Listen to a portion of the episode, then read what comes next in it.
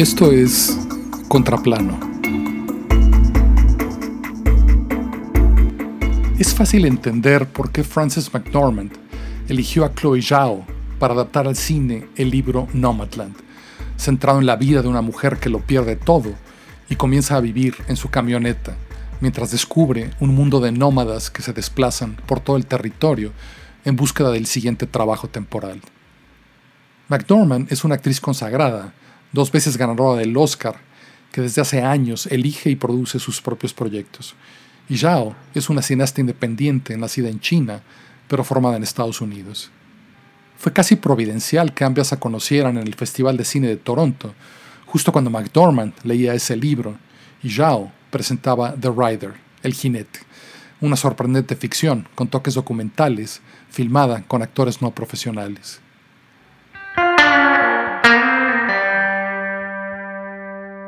Zhao filmó su ópera prima, Songs My Brother Taught Me, canciones que me enseñó mi hermano, en Pine Ridge, Dakota del Sur.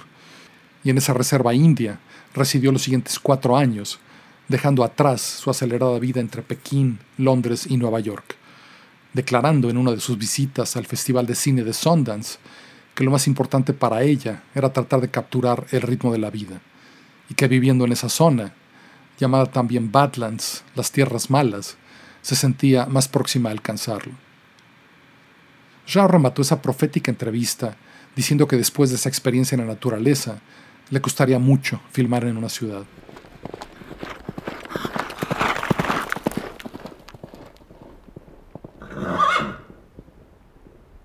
Mientras rodaba esa primera película, conoce a Brady Jandron, una estrella prometedora del rodeo, cuya carrera se ve truncada cuando cae de un caballo y sufre una grave lesión en la cabeza.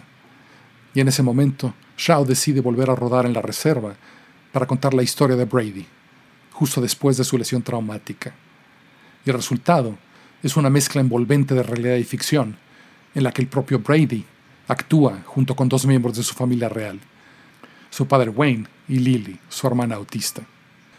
No hay actores profesionales, sino gente ficcionándose a sí misma, y un guion que sirve solo como guía para invitar a la improvisación.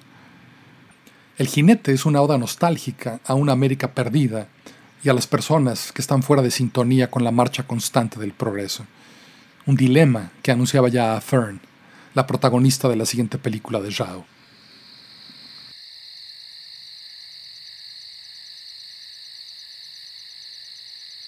La historia detrás de Nomadland tiene sus raíces en un evento real indicado con un texto al inicio de la película.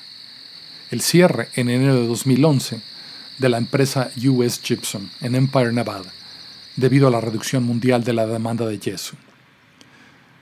Fern, la protagonista de esta historia, ha vivido mucho tiempo en ese pueblo con Bo, su esposo, que trabajaba para la empresa que explotaba la mina. Cuando Bo muere y la empresa quiebra, Fern se ve obligada a abandonar Empire y a vivir en su camioneta blanca, que bautiza desde entonces con el nombre de Vanguard, Vanguardia, y que personaliza con una alcoba para dormir, un área para cocinar y un espacio de almacenamiento para los pocos recuerdos de su vida anterior.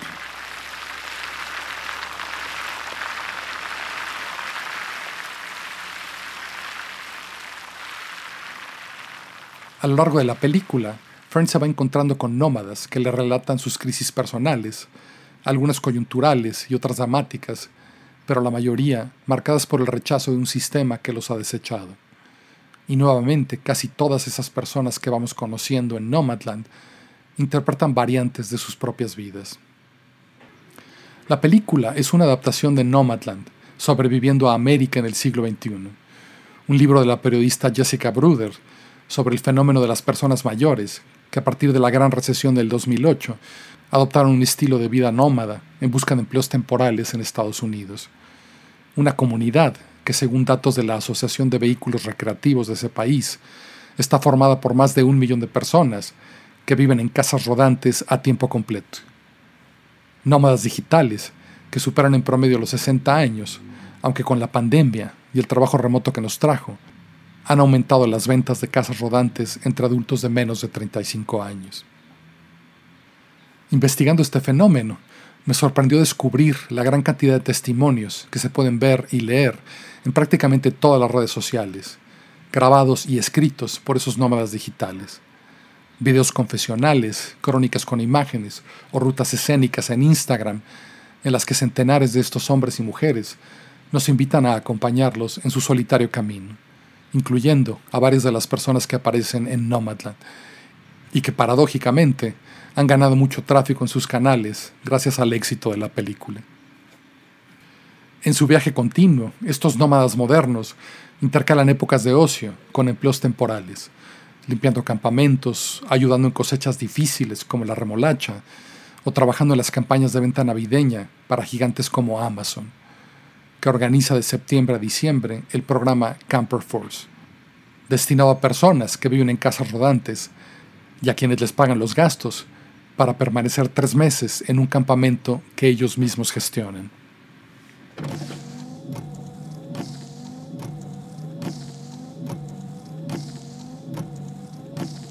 La amistad y la soledad son los polos entre los que oscila Nomadland, una película paciente y compasiva, motivada sobre todo por el impulso de vagar y observar, en lugar de juzgar o explicar. Y por eso tiene una estructura episódica que nos sumerge en un estado de ánimo contemplativo que coincide con el de los personajes que presenta. Y por eso también se demora en majestuosos paisajes, siempre atenta a la interacción entre las emociones humanas y la geografía y la forma en que el espacio, la luz o el viento pueden revelarnos el carácter de un personaje.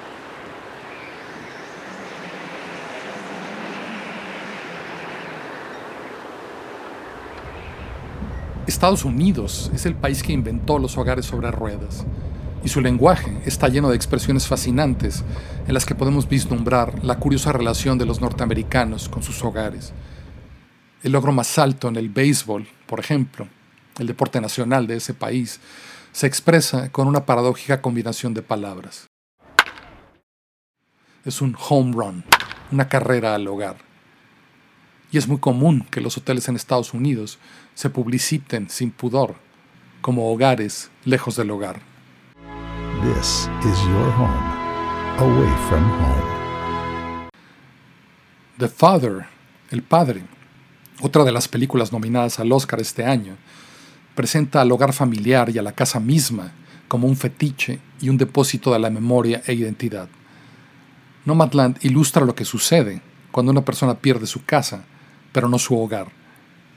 En este momento de desamparo planetario, tal vez eso explique la enorme atención que ha recibido esta singular película.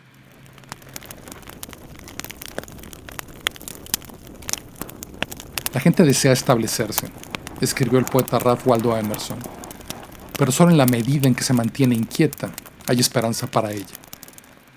Y esa tensión entre estabilidad y desarraigo, entre los ilusorios consuelos de un hogar y el atractivo riesgo de la carretera abierta, están en el centro de Nomadland, que presenta las luchas de los que se han vuelto nómadas por necesidad, porque perdieron sus medios de vida, pero también las de aquellos que describen su nomadismo como una búsqueda espiritual y un rechazo de las formas de vida convencionales. El nomadismo de Fern parece surgir de una combinación ambigua de ambas, y el motivo de su viaje se mantiene vago hasta el final de la película.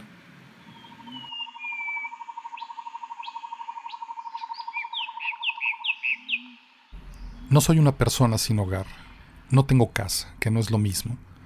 Responde Fern cuando se encuentra con uno de sus antiguos alumnos en un supermercado, mientras su vida gravita hacia un tipo de experiencia que es más complicada más abierta y más contradictoria de lo que la mayoría de las películas están dispuestas a permitirnos.